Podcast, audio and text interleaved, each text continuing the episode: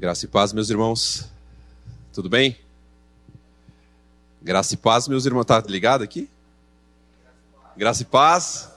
Oh, boa noite, bom dia. Todo mundo acordado aí? O frio dá uma preguiça mesmo, né? O frio, o frio derruba, vocês vão ver minha voz, né? O frio pega. Mas é, é um privilégio que a gente tem de, de se reunir aqui. É um privilégio que a gente tem de abrir a palavra e ser, ser confrontado por ela, ser edificado por ela. E o tema da perícope que a gente vai estudar hoje é a misericórdia do Senhor, é uma missão de misericórdia.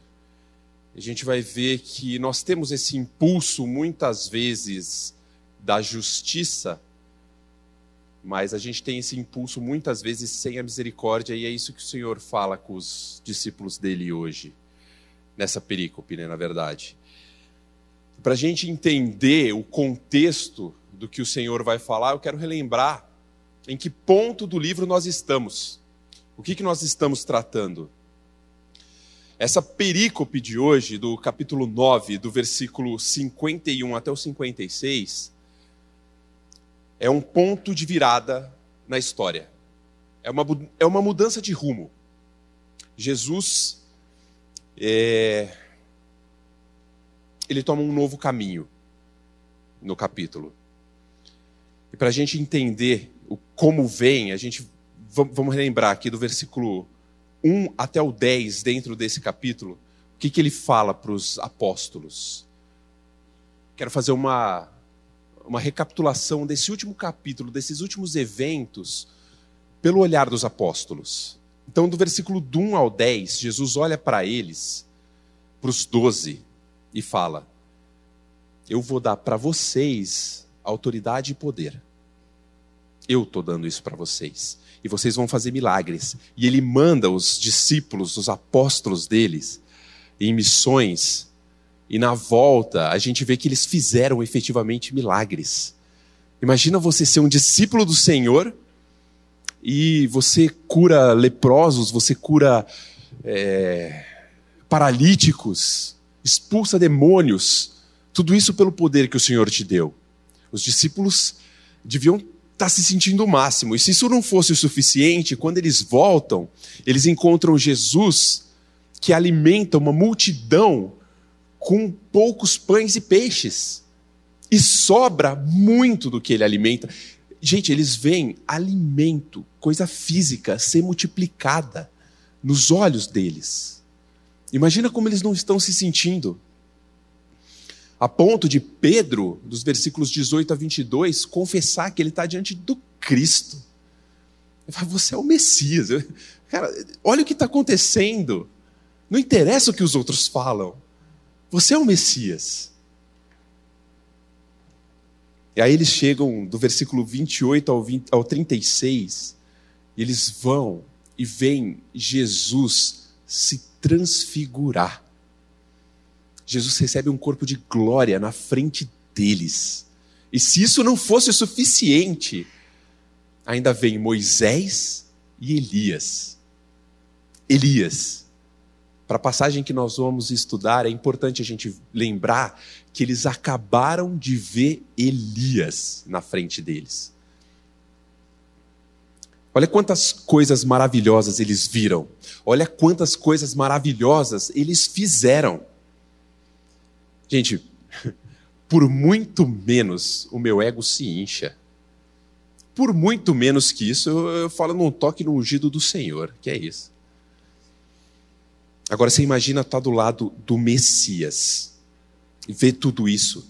Você imagina você estar tá do lado do Messias e ele falar assim: Você é um dos doze. Você é um que eu escolhi. Agora chega uma hora também que o Senhor precisa trazer eles de volta para a terra. Eles estavam voando com tudo que estavam fazendo, mas o Senhor traz eles de volta para a terra. Os discípulos falharam, a gente vê isso também no capítulo 9 acontecer diversas vezes. Na verdade, quando Jesus desce do monte da transfiguração, o que, que ele encontra? Ele encontra um endemoninhado que ninguém conseguiu expelir o demônio dele. E aqueles que tinham feito maravilhas, eles de repente se veem absolutamente impotentes. Cara, eu não consegui vencer um demônio, o que está acontecendo? E a narrativa de Lucas fala que Jesus olha para aquilo que aconteceu e fala: Meu, geração incrédula e perversa, até quando eu vou estar com vocês? Será que ele está falando isso para aquele que está endemoninhado? Ou ele está falando isso para os discípulos dele? Pela sequência dos fatos, pela correção que Jesus faz, pela forma como ele faz, a gente percebe que Jesus, ele está dando um chacoalhão é nos discípulos. Essa incredulidade deles é quando eles passaram a confiar em si e deixaram de confiar no Senhor. A confiança deles, do que eles estavam fazendo, está no versículo 1 do capítulo 9, quando Jesus fala: Eu estou dando essa autoridade para vocês. A perversidade dos versículos vem, dos versículos não, dos discípulos vem, quando eles tomam para si a glória que era para ser do Senhor. Em Romanos a gente vê isso. O problema do homem é que ele toma para si a glória que é para si do Senhor. Isso é perversidade. Então, Jesus dá um puxão de orelha nos discípulos dele, forte. Mas, na verdade, são em nove discípulos. Tem três que estão em cima da carne seca. Estão tranquilo. Eu estava no monte. Enquanto esses estão apanhando do, do demônio, cara, a gente estava vendo a glória de Deus descer. Eu estava com Moisés, Elias e o Messias, Jesus. Eu não sou como esses aí. Então, dentro desse contexto, a gente entende a discussão que a gente viu na semana passada, que o Zé trouxe. Ou quem, quem que é o maior? Vocês que não deram conta de um demôniozinho? Ou nós que estávamos com o Messias, com aquele que nos trouxe a lei, com o símbolo dos profetas? Vocês falharam, a gente não. Agora, para que ninguém pense de si mesmo mais do que deve, o Senhor vai tratar com dois desses três. E essa passagem que a gente vai ver agora. Pedro não é tratado especificamente nessa passagem, mas a gente sabe que o tratamento que Pedro recebeu do Senhor foi um tratamento dolorido, mas necessário, em amor, com misericórdia, como o Senhor faz todas as, todas as coisas. Então vamos ler a passagem de hoje, Lucas 9, dos versículos 51 até o 56.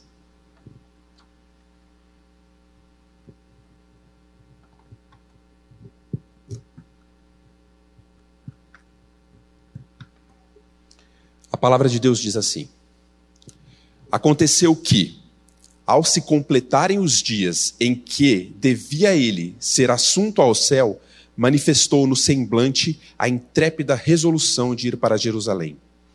E enviou mensageiros que o antecedessem. Indo eles, entraram, em uma, entraram numa aldeia de samaritanos para lhe preparar pousada. Mas não o receberam porque o aspecto dele era de quem decisivamente ia para Jerusalém. Vendo isso, os discípulos Tiago e João perguntaram: Senhor, Queres que mandemos descer fogo do céu para os consumir? Jesus, porém, voltando-se, os repreendeu e disse: Vós não sabeis de que espírito sois, pois o Filho do Homem não veio para destruir, destruir as almas dos homens, mas para salvá-las. E seguiram para outra aldeia. Pai, essa é a tua palavra. Nosso pedido essa noite, Senhor, é que o teu Espírito revele ao nosso coração a história que o teu filho passou.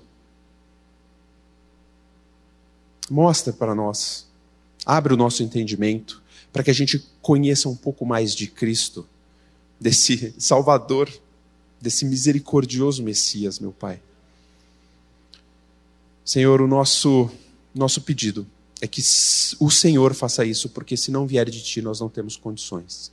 Que o teu nome nessa noite seja glorificado, que almas sejam ganhas para ti e que a tua igreja, Pai, para a tua honra e glória, seja edificada pela tua palavra. E é no nome do teu filho Jesus que oramos. Amém. Meus irmãos, como eu falei, aqui a gente inicia uma nova etapa do Evangelho de Lucas. É um turning point para aqueles que gostam de termos em inglês.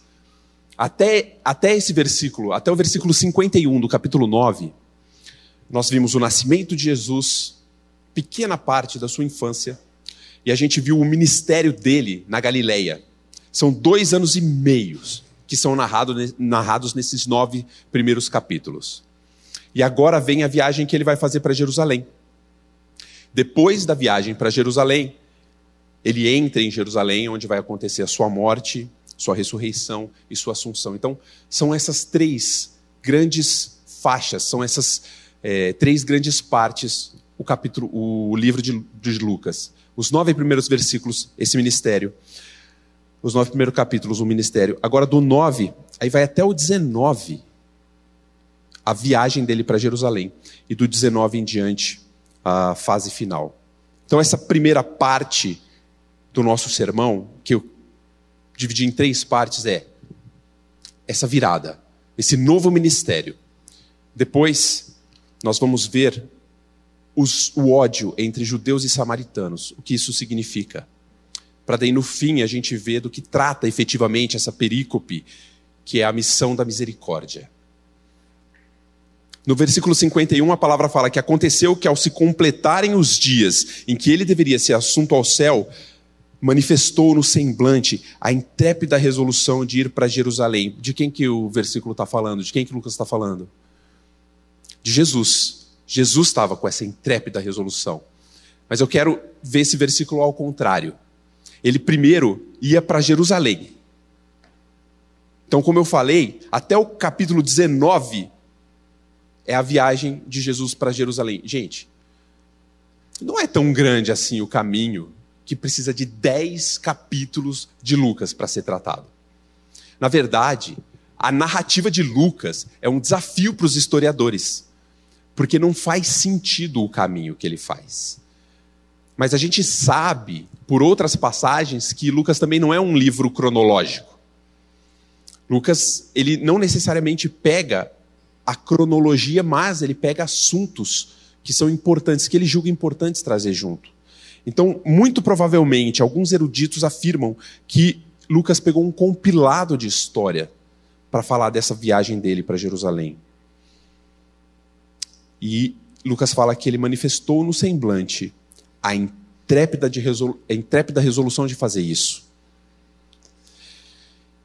Essa intrépida resolução é quando você, independente do que você vai enfrentar, independente do que o teu coração quer, a tua mente decide algo e você vai fazer. Você está determinado, você está resoluto a tomar essa atitude. Jesus sabia o que ia enfrentar e ele sabia que tinha chegado a hora.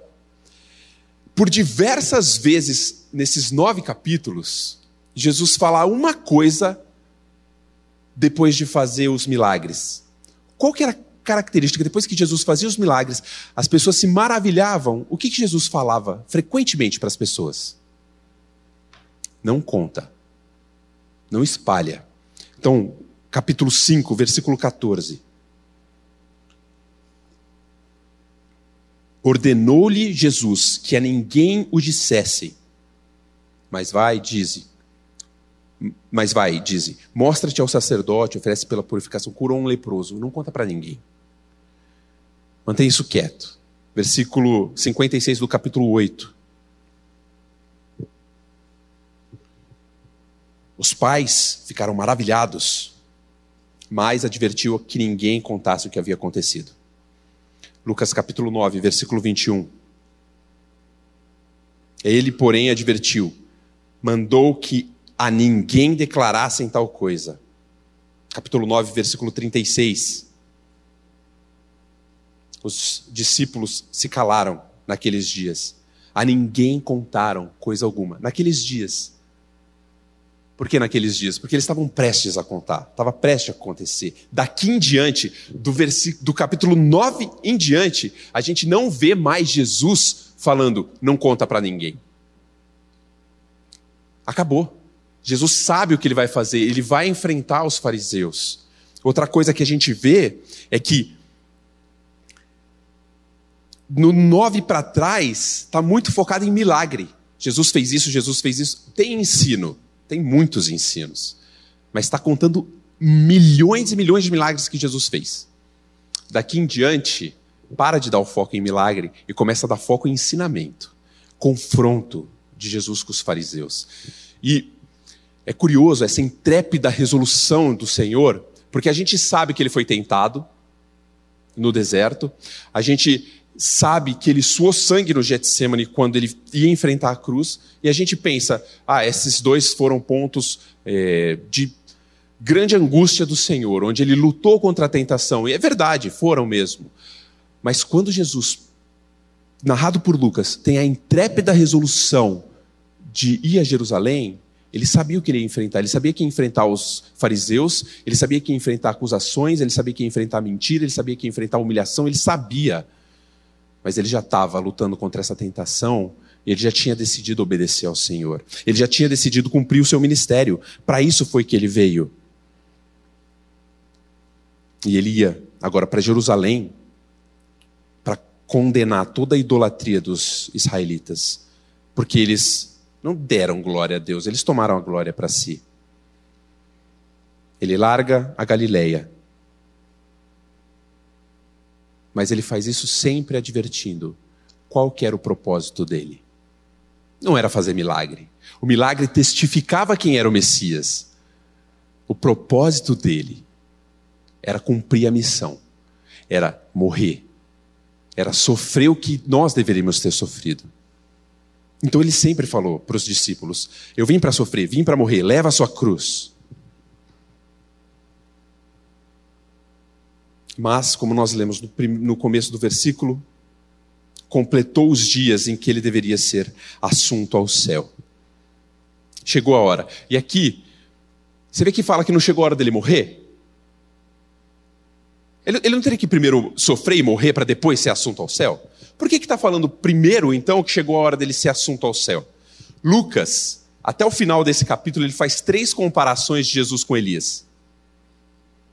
E o curioso é que eles tinham acabado de ver Elias. Né? Elias, em 2 Reis 2.1,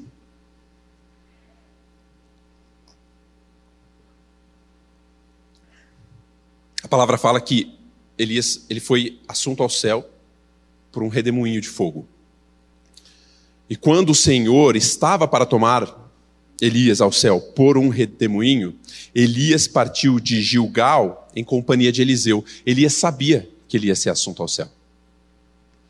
Elias sabia, Eliseu sabia, os discípulos dos profetas que estavam em Betel sabiam, todo mundo sabia.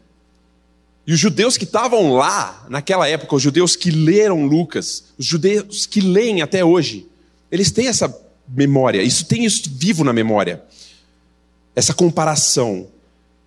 E tem outra comparação com Elias, que para muitos é, é óbvia, clara e evidente, nós vamos chegar lá.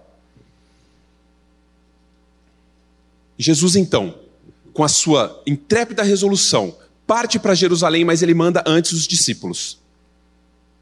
E é curioso como a gente vê, até no quando Jesus manda os discípulos, como já mudou, ele já está em outra fase do ministério. Ele já está querendo ensinar para os próprios discípulos outras coisas.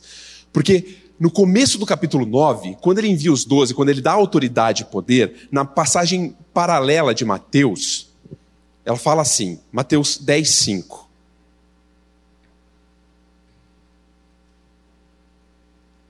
Mateus 10, 5 fala: A estes doze enviou Jesus, dando-lhes as seguintes instruções: Não tomeis rumo aos gentios, nem entreis na cidade de samaritanos. Não vai para samaritanos. Então vamos ler o versículo 52 do capítulo 9. Jesus enviou mensageiros que o antecedessem, indo eles, aonde eles entraram? Numa aldeia de samaritano para quê? para lhe preparar pousada. Jesus falou: vai na frente, vai naquela aldeia, porque eu vou descansar lá. Vocês entram na aldeia dos samaritanos. O mesmo Jesus que tinha falado: ó, oh, quando vocês forem, não vai para a aldeia de samaritano, por quê? Porque vocês vão encontrar muita resistência lá. Não está na hora. Eu preciso preparar vocês.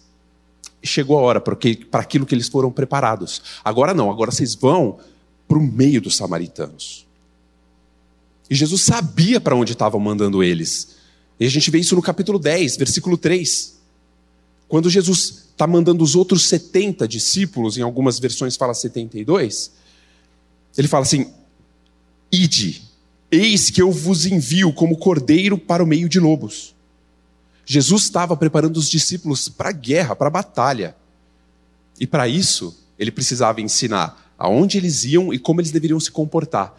Mas os discípulos ainda estavam com a cabeça no mundo da lua.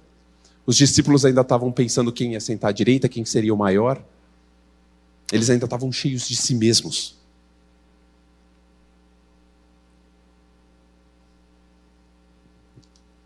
E aqui eu quero entrar na segunda parte do estudo para fazer essa comparação, não é comparação, mas para que a gente entenda historicamente o que, que é o ódio do judeu com o samaritano aonde Jesus estava mandando e por que, que os discípulos iam esperar muita animosidade.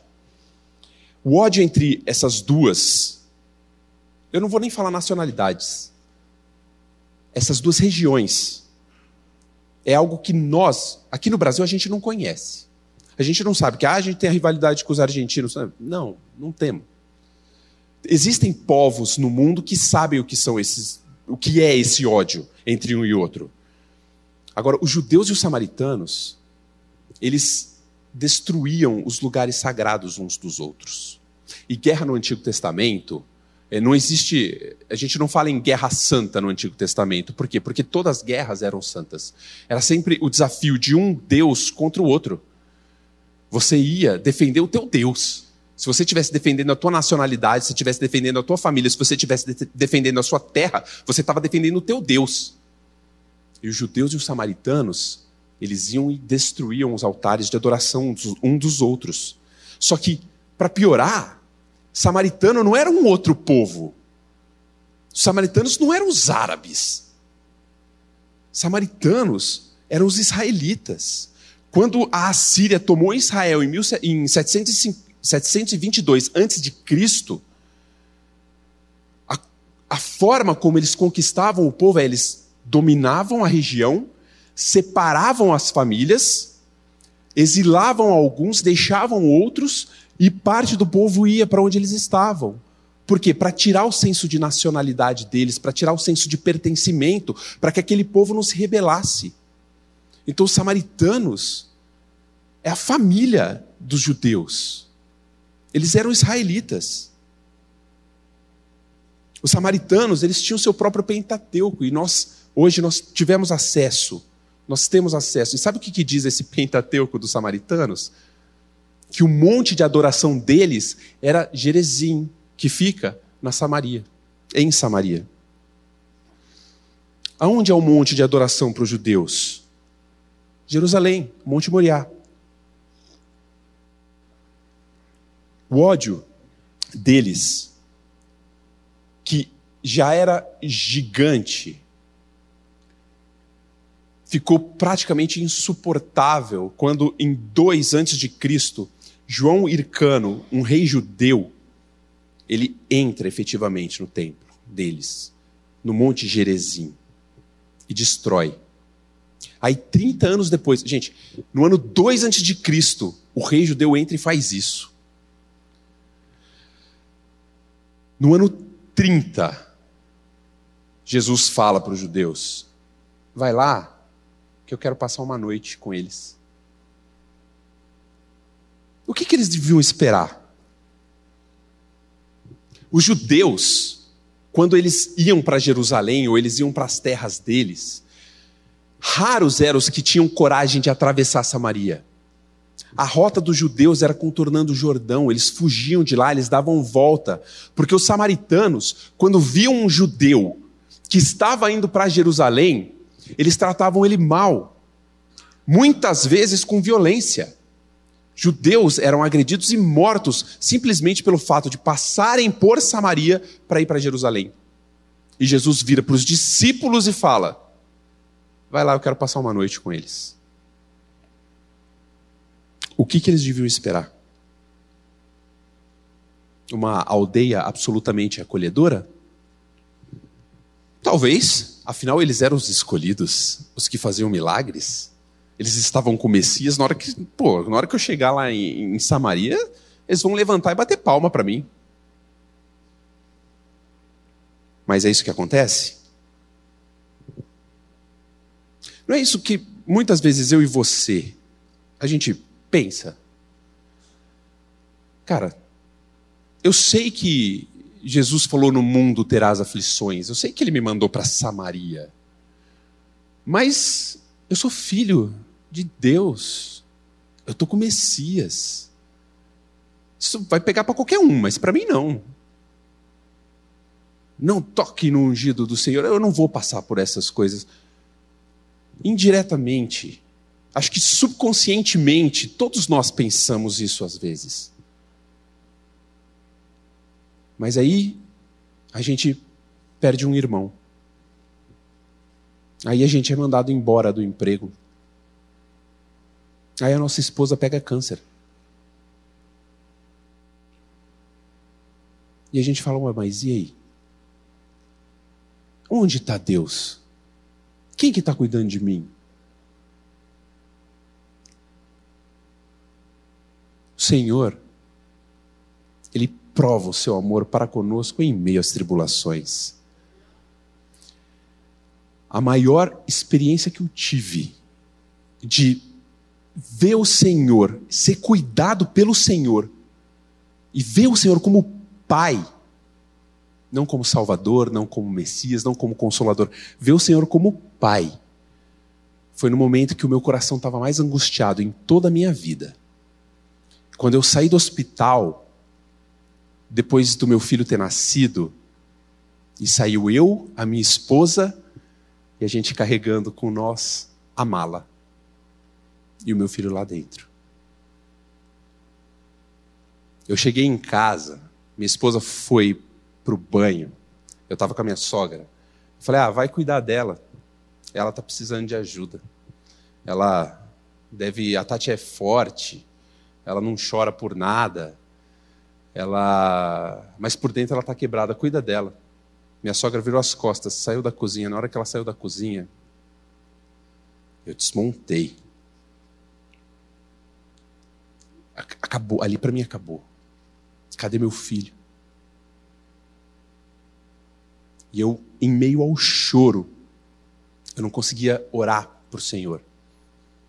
A única coisa que saiu da minha boca naquele momento foi um embargadíssimo.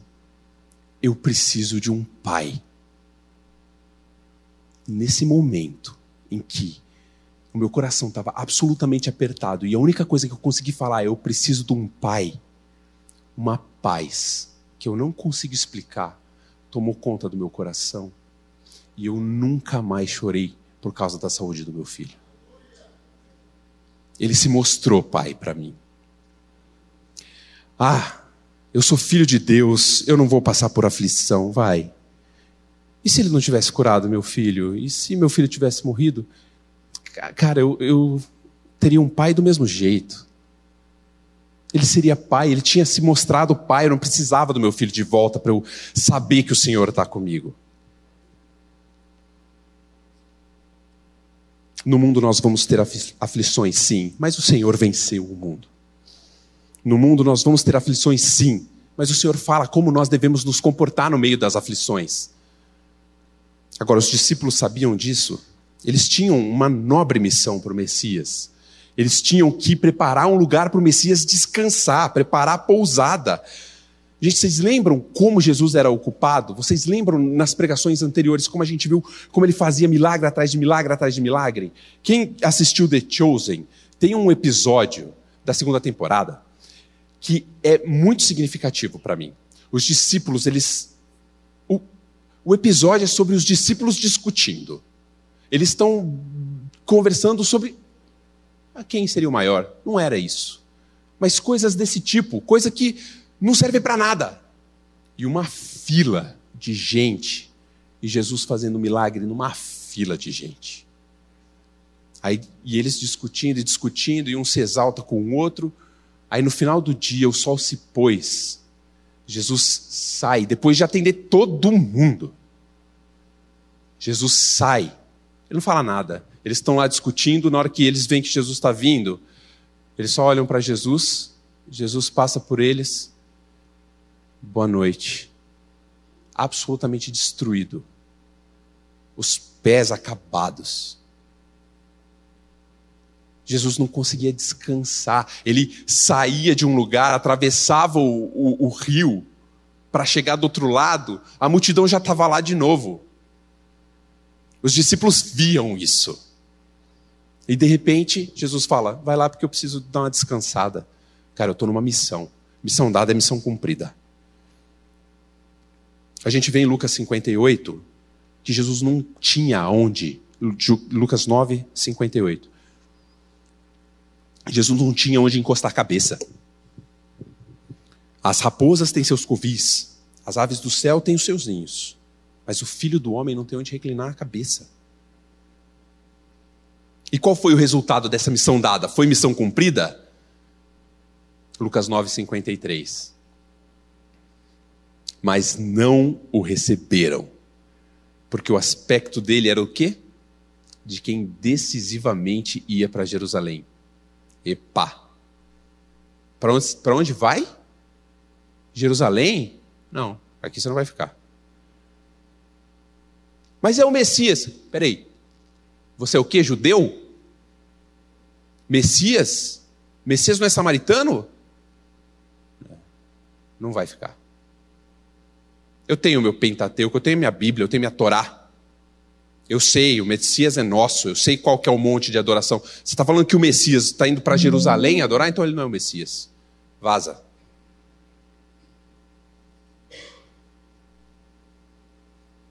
Agora você pensa os discípulos, na hora que ouviram isso. Eles chegaram lá, cheios de si, de não toque no ungido. E são expulsos. Não, aqui vocês não vão ficar. Nós não vamos receber vocês. Aí os discípulos olham e falam: Não, peraí. Aqui estão os poderosos, velho. Aqui estão os escolhidos. Aqui, nós somos os milagreiros. Você não vai receber a gente. Você não vai receber o Messias.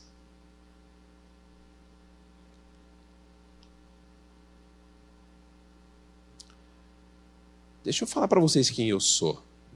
Vocês conhecem os profetas? Você sabe o que Deus usava os profetas para fazer? Deus usava os profetas para trazer juízo para toda a nação que não seguia a ele. Vocês, sério mesmo? Vocês vão falar não para mim? Tá bom. Já volto. Aí dois dos três que ainda não tinham falhado na missão contra o demônio, falharam nessa missão. Eles vão voltar para Jesus sem lugar para ter onde ficar. Mas espera aí. Jesus, eu, eu não tenho um lugar para você, mas pode deixar, que eu já estou até me aquecendo aqui. Versículo 54. A gente vai ver a terceira parte. A parte em que o espírito da misericórdia aparece.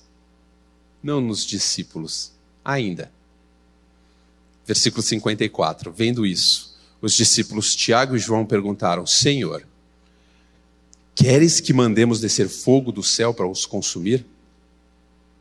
O que, que Jesus estava ensinando até agora no capítulo 9?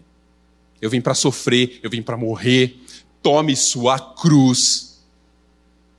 Jesus não veio para ser aplaudido. Jesus não veio para ser coroado rei de Roma, o novo César, por conquista de exércitos. Ele nunca falou isso. Jesus sempre insistia que ele veio para dar vida em resgate de muitos. E seus discípulos não aprenderam com o mestre. João 15, 20. João 15, 20, Jesus falou: Cara, as coisas estão acontecendo comigo. Não é à toa. Eu estou aqui, aproveita que eu estou aqui para vocês aprenderem comigo o que vai passar com vocês. Então ele fala: Lembrai-vos da palavra que eu vos disse. Não é o servo maior do que o seu senhor. Se me perseguiram a mim, também perseguirão a vós outros. Então, se eu vou sofrer, vocês vão sofrer, toma sua cruz. E da mesma forma, se guardaram a minha palavra, também vão guardar a sua palavra. Então, aprende de mim, que sou manso e humilde de coração. É isso que Jesus estava falando. Aproveita que eu estou aqui e aprende. Mas eles estavam cheios de si mesmos. Gente, olha o que eles falam. Eles não falaram assim, Senhor, eles não te receberam, manda fogo do céu. Eu falo assim, Senhor, seguinte, eu tenho uma má notícia, mas já tenho a solução aqui também. Então, você quer que eu invoque fogo do céu para consumir todo mundo aqui? Só dá a palavra, Senhor, eu estou aqui pronto. Gente, muitas vezes a gente também faz a mesma coisa. É uma bênção, é uma bênção que o Senhor continue fazendo. Ele usar os dons que Ele deu para nós para fazer as bênçãos dele. É, é uma bênção você ser utilizado pelo Senhor na obra dele. Agora, é um perigo tão grande para o nosso ego, nós temos que estar tão atentos com isso, porque, nossa, você viu como a igreja se moveu com o que eu falei? Nossa, vocês viram como, quando eu cantei esse louvor, oh, tinha um, um lá no canto estava chorando. Nossa, você viu que eu dei até do que eu não tinha esse mês, mas eu ajudei aquela pessoa. E olha como aquela pessoa tá, porque eu ajudei ela. Nossa, um irmão veio chorando para mim outro dia, mas eu estava inspirado, eu dei uma palavra. Isaías 10, 15.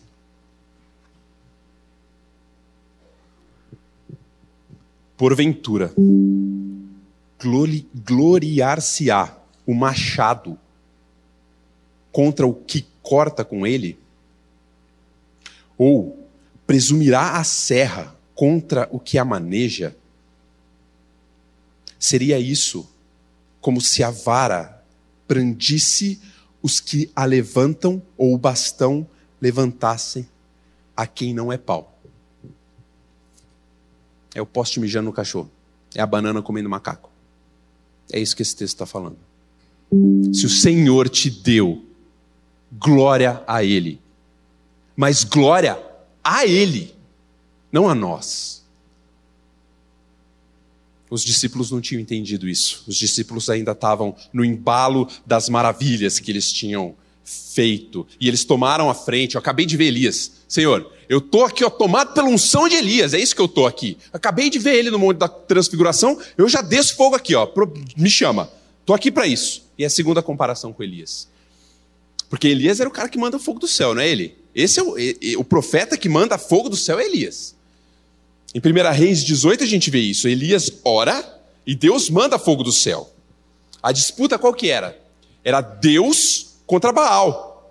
Era Elias contra Acabe. Elias judeu, Acabe, rei de Samaria. Os discípulos têm essa história na cabeça, eles sabem de quem era o povo. E dois detalhes importantes nessa primeira vez que Deus manda fogo do céu. Deus manda fogo do céu para consumir o holocausto. Sim, os profetas de Baal depois são consumidos. Mas ele manda para consumir o holocausto. E a ordem, ela partiu de Deus, não de Elias. Olha o versículo 1 que fala: Muito tempo depois veio a palavra do Senhor a Elias, no terceiro ano, dizendo: Vai e apresenta-te a Cabe, porque darei chuva sobre a terra. Então Elias estava quieto lá na dele. E o Senhor falou assim: Elias, levanta e vai lá. E é por isso que quando Elias orou, desceu fogo do céu. Porque o Senhor já tinha falado isso para ele. O Senhor deu a instrução para ele.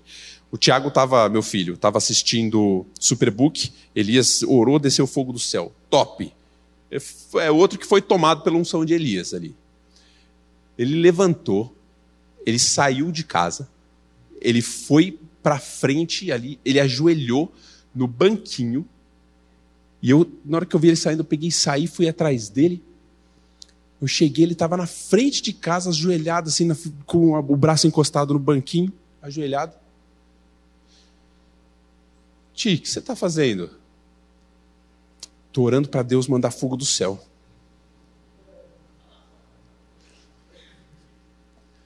Por que, que ele não mandou, pai?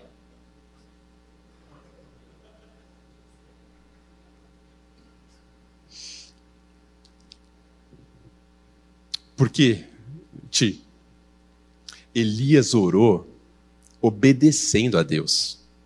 Deus falou: Eu vou mandar fogo do céu, você ora e eu mando. Deus não estava atendendo os caprichos de Elias. Por que, que eu e você oramos ao Senhor como o Tiago, pedindo fogo do céu? Por que, que as nossas orações não são atendidas? Tiago 4, 3. Aí, no caso, o apóstolo, corrigindo o seu xará, meu filho, dois mil anos depois. Tiago 4, 3.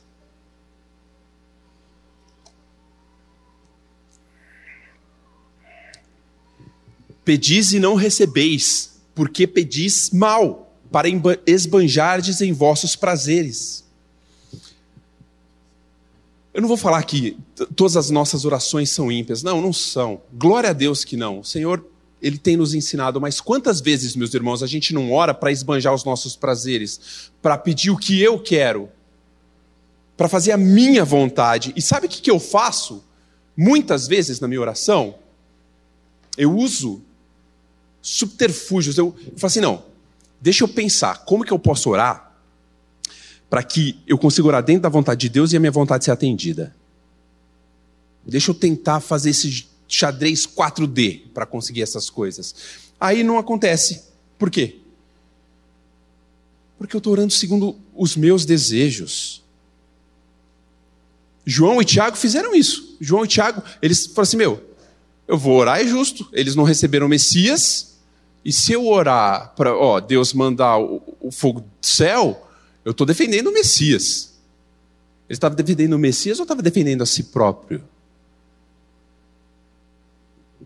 Aqueles que foram rejeitados não souberam lidar com a rejeição e quiseram, os filhos do trovão, quiseram mandar fogo sobre todo mundo. Quem que eles estavam defendendo efetivamente?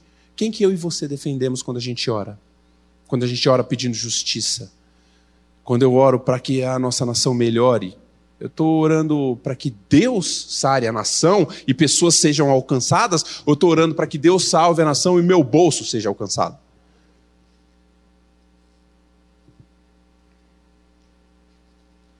Nossa oração não deve ser um pedido disfarçado. Nossa oração deve ser: Senhor, faça sua vontade, me amolde a ela. Não que a minha oração deva ser robótica ou hipócrita, não, pai, cura meu filho, ele está no hospital. Cura ele. Esse é o meu desejo, é o desejo do meu coração. O Senhor me conhece, o Senhor é meu pai. Eu posso me abrir com você, pai. O meu desejo é que o Senhor cure ele. Mas o meu desejo, como teu filho, Senhor, é que a tua vontade seja feita porque ela é boa, agradável e perfeita e a minha não. Os meus olhos estão cegos por causa do pecado, por causa desse corpo que não me permite ainda estar livre do pecado. E a minha vontade, Senhor, é que a tua vontade seja feita ainda que o meu desejo seja esse. Então, Senhor, tenha misericórdia e molde a minha vontade conforme a tua. E aí eu descanso na tua vontade, que é boa, perfeita e agradável. Não tem nada melhor para um filho de Deus do que ser amoldado à vontade do seu pai. Só que essa é a primeira vez que cai fogo do céu. A segunda vez que cai fogo do céu é em 2 Reis, capítulo 1. Depois que Acabe morre, assume o seu filho, Acasias. Eu quero ler com vocês rapidinho essa passagem.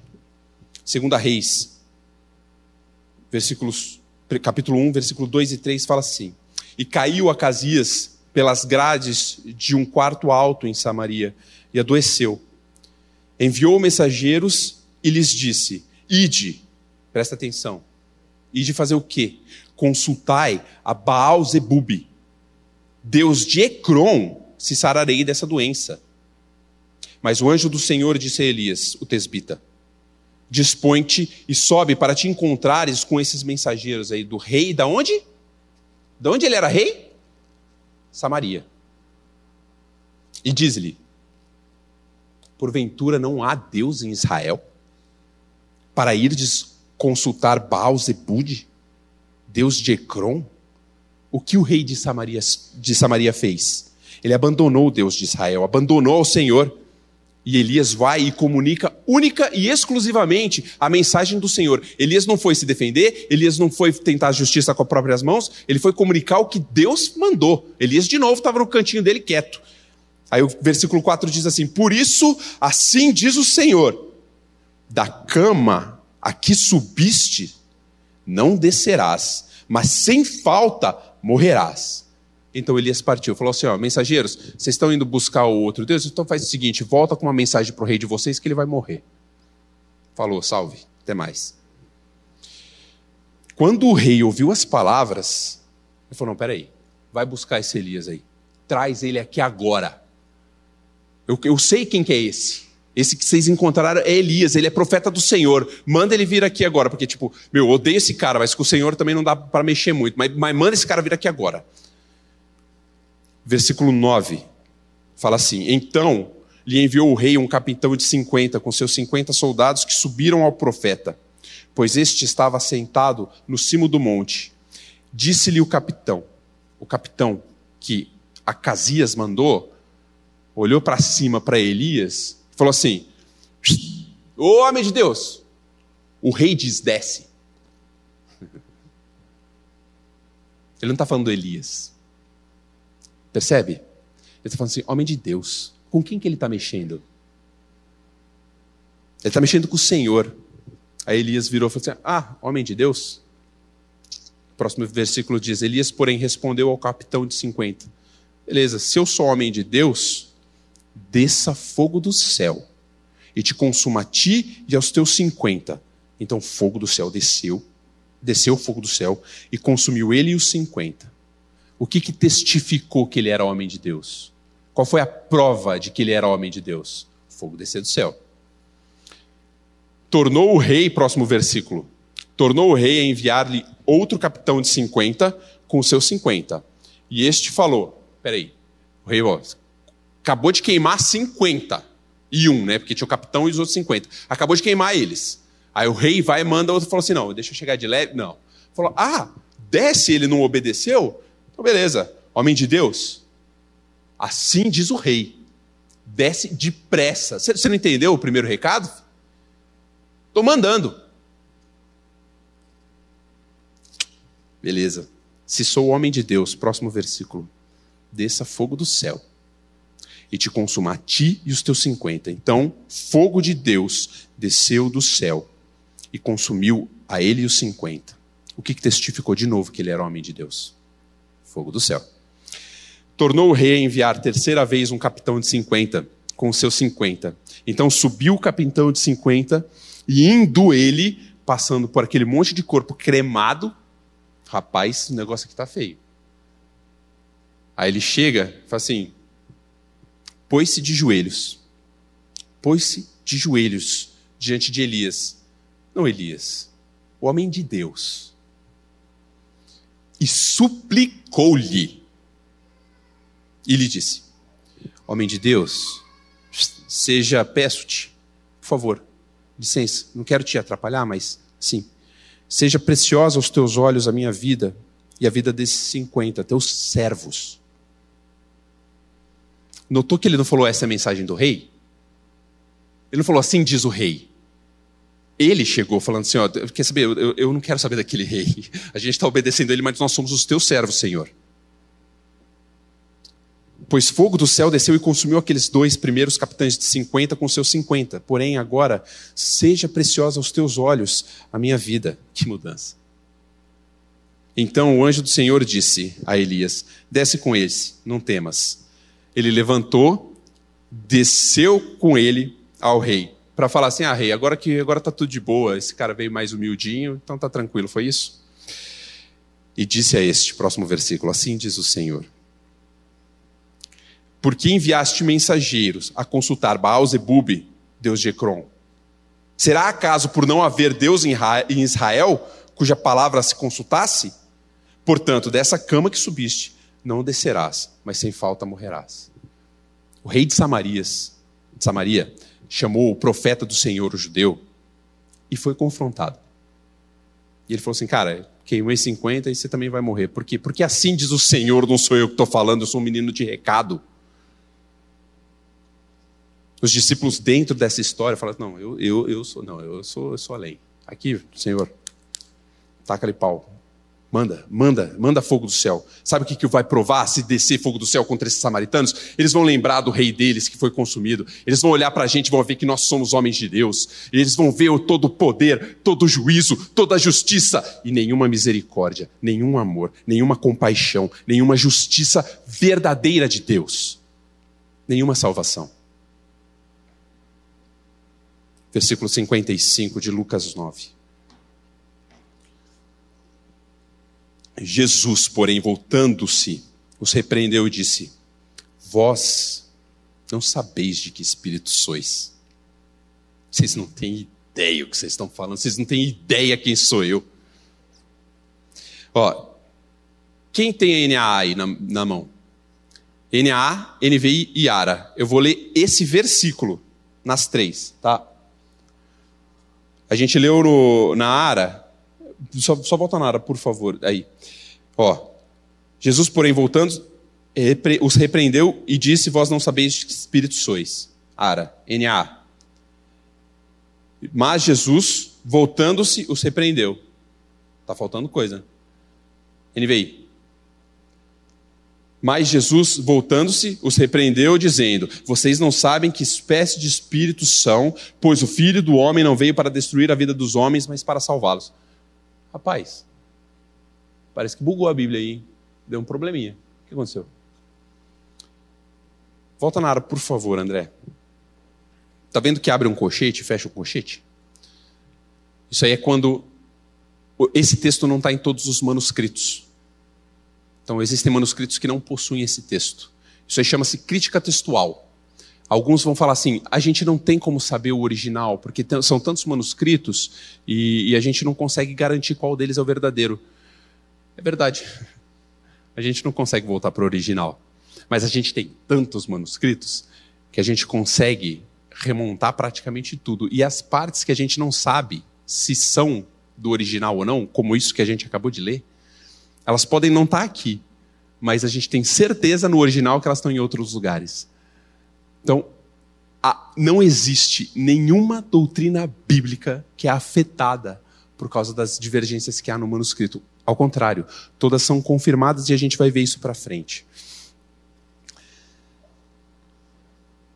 Se a frase que a gente leu e disse, vós não sabeis que espírito sois, o filho do homem não veio para destruir as almas dos homens, mas para salvar. Se isso não tiver no original, não muda nada dos ensinamentos de Jesus, porque está mais para frente. Quando Jesus fala, quando a palavra fala que Jesus os repreendeu, ela mostra que eles estavam errados, mostra que eles não tinham entendido. O capítulo 9 inteiro mostra que eles não tinham entendido de que espírito que eles eram. Eles não sabiam. Isso é um fato.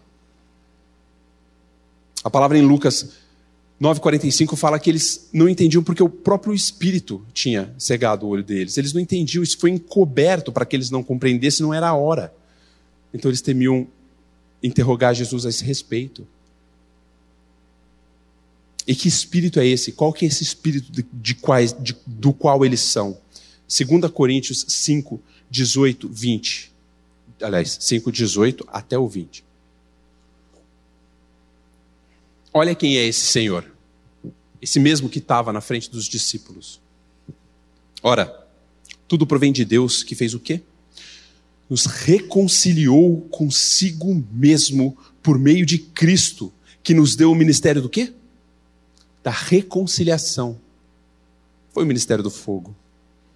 A saber que Deus estava em Cristo reconciliando consigo o mundo, não imputando os homens as suas transgressões. Senhor, eles não te receberam, você é o Messias, eles pecaram contra o Senhor. Eu vim para que o pecado dele não seja imputado a ele. Nos confiou a palavra da reconciliação de sorte que somos embaixadores em nome de Cristo como se Deus exortasse por nosso intermédio. Leva esse ministério da reconciliação. Nós somos embaixadores do Senhor para pregar misericórdia. Em nome de Cristo, pois, rogamos que vos reconcilieis com Deus. Eles deviam ter falado isso para os samaritanos. Eu sou do espírito da reconciliação, eu sou embaixador da reconciliação. Eu não quero mandar fogo em vocês. Eu rogo que vocês se reconciliem com o Senhor. Esse é o nosso espírito, é, é, nós somos do espírito da misericórdia. Isso significa que não há justiça do Senhor? Não, pelo contrário. Claro que há. Os samaritanos pecaram? Pecaram. Eles merecem a punição de Deus? Com certeza. Mas e os discípulos não pecaram? E eu e você não pecamos? E o que nós merecemos? Será que eu levo a lei de Deus a sério? Porque a lei de Deus fala que a alma que pecar morrerá, a, a, a palavra fala que o salário do pecado é a morte. Quantas vezes eu pequei? O que, que Tiago fala sobre transgredir uma vez a lei? Uma só. O que, que ele fala? Tiago 2, 10 e 11. Pois quem guarda toda a lei, mas tropeça em um só ponto, se torna culpado de todos. Por quê? Vamos entender. Porque aquele que disse, presta atenção nessa palavra, aquele que disse, essa é a chave do versículo. Aquele que disse não cometa adultério, também ordenou não mate. Ora, se você não comete adultério, porém mata, acaba sendo transgressor da lei. Quando você transgride a lei, você peca contra aquele que deu a lei. Os dez mandamentos não são uma prova que você tem que fazer, que você tem que tirar sete a média. São dez mandamentos, cumpri sete, três não, tá tranquilo, passei. Os dez mandamentos, a lei do Senhor é um contrato. Quando você quebra uma cláusula de um contrato, o contrato inteiro é anulado, porque você não cumpriu com a tua parte. É isso que Tiago está falando. E você não segue a lei do Senhor, eu sei, eu também não sigo. O que, que nós merecemos? A condenação eterna. É isso que nós merecemos. É isso que os discípulos que viraram e falaram assim: taca fogo. É isso que eles mereciam. E quando Jesus fala para eles, o, o, versículo 56 de Lucas, quando ele fala assim: Pois o filho do homem não veio para destruir as almas dos homens, mas para salvá-las, e seguiram para outra aldeia. Quando Jesus fala isso, ele não está falando para os discípulos só dos samaritanos, ele está falando deles. Rapaz, você quer que eu mande fogo você quer fogo do céu sobre eles? O que você acha que vai acontecer com vocês? Mas eu não vim para isso. Eu vim para tomar essa transgressão deles e a de vocês sobre mim. A palavra fala: o filho do homem não veio para destruir as almas. Esse título de Jesus é um título que fala dele como redentor filho de Deus, divindade, filho de Davi, esse título jurídico que ele, é, judaico que ele tem. Filho do homem é o que ele mais usou. Ele usou mais de 80 vezes, ele se chamou de filho do homem. Sabe o que isso significa? A humildade dele, a encarnação dele. João 1:1, a gente vê que o princípio era o verbo, o verbo estava com Deus e o verbo era Deus. Sabe o que fala o versículo 14 de João 1? fala que o Verbo se fez carne e habitou entre nós, cheio do quê? Graça e verdade. E vimos a sua glória como a glória do unigênito do Pai. Ele verdadeiramente se fez homem. É por isso que ele é o filho do homem. E ele passou por necessidades, dores físicas. A gente leu o, o, Lucas 9,58, que ele não tinha onde encostar a cabeça, ele queria descansar. Ele não conseguia. Mas ele tinha um objetivo. O Filho do Homem, esse título da humanidade do Senhor, é porque ele tinha um objetivo, Lucas 9, 10. Aliás, 19, 10, me desculpa.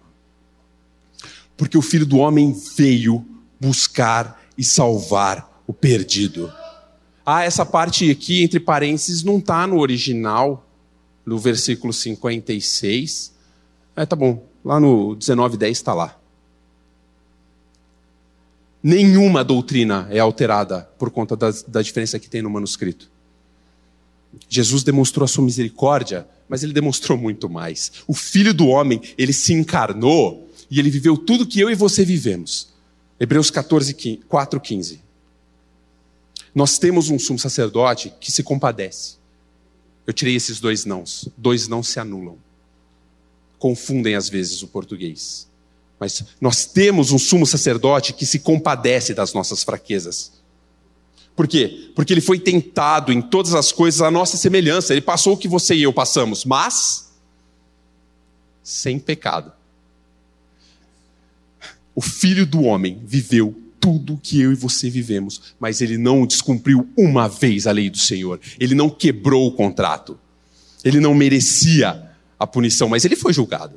Por que, que ele foi julgado? Ele falou, acabei de ler diversas vezes, porque ele ia tomar sobre si a tua transgressão. A minha transgressão caiu sobre ele. E o castigo que me traz a paz estava sobre ele. E pelas suas feridas eu fui sarado.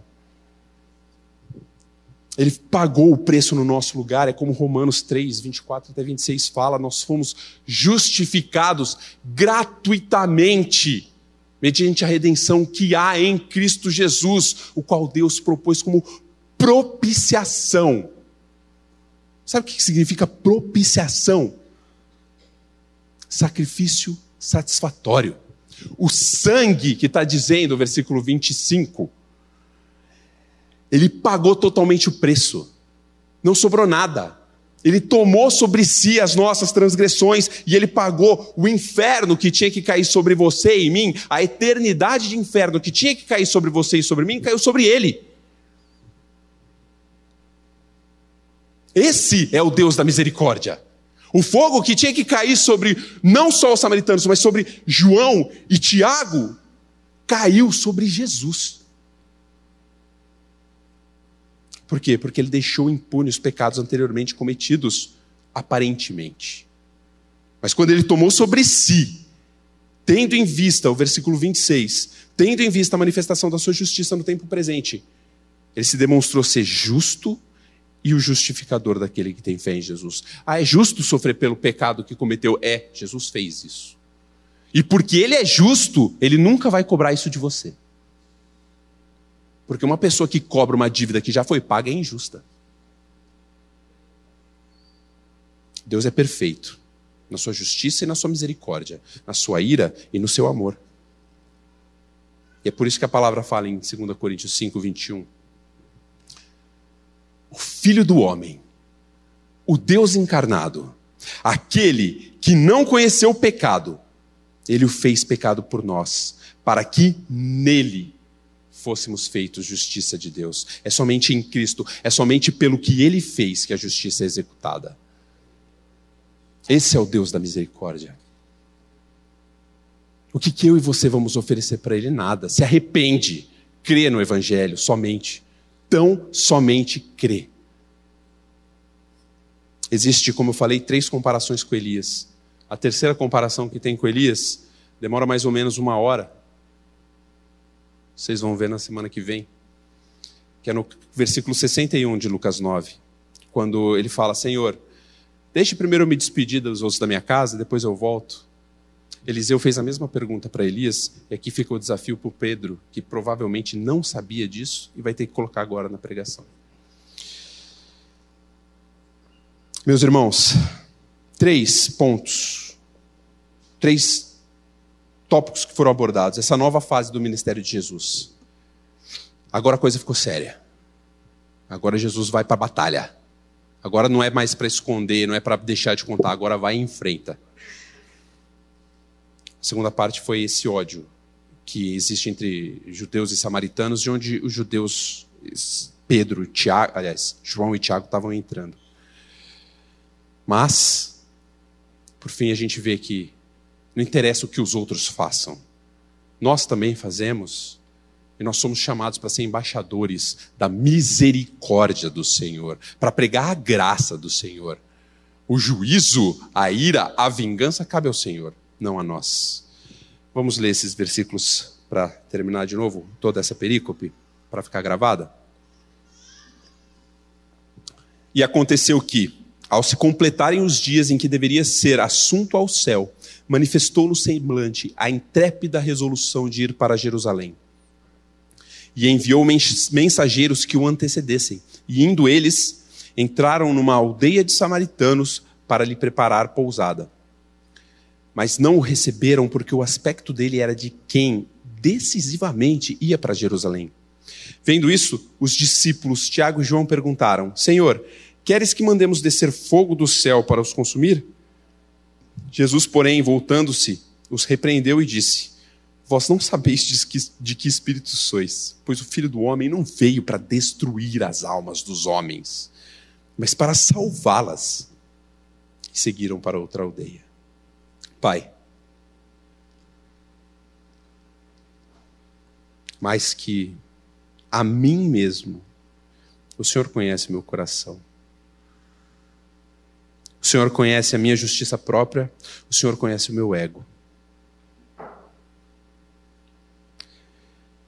Pelo que Cristo fez, Pai, eu quero colocar tudo isso diante do trono da tua graça, para que o Senhor limpe o meu coração de tudo isso.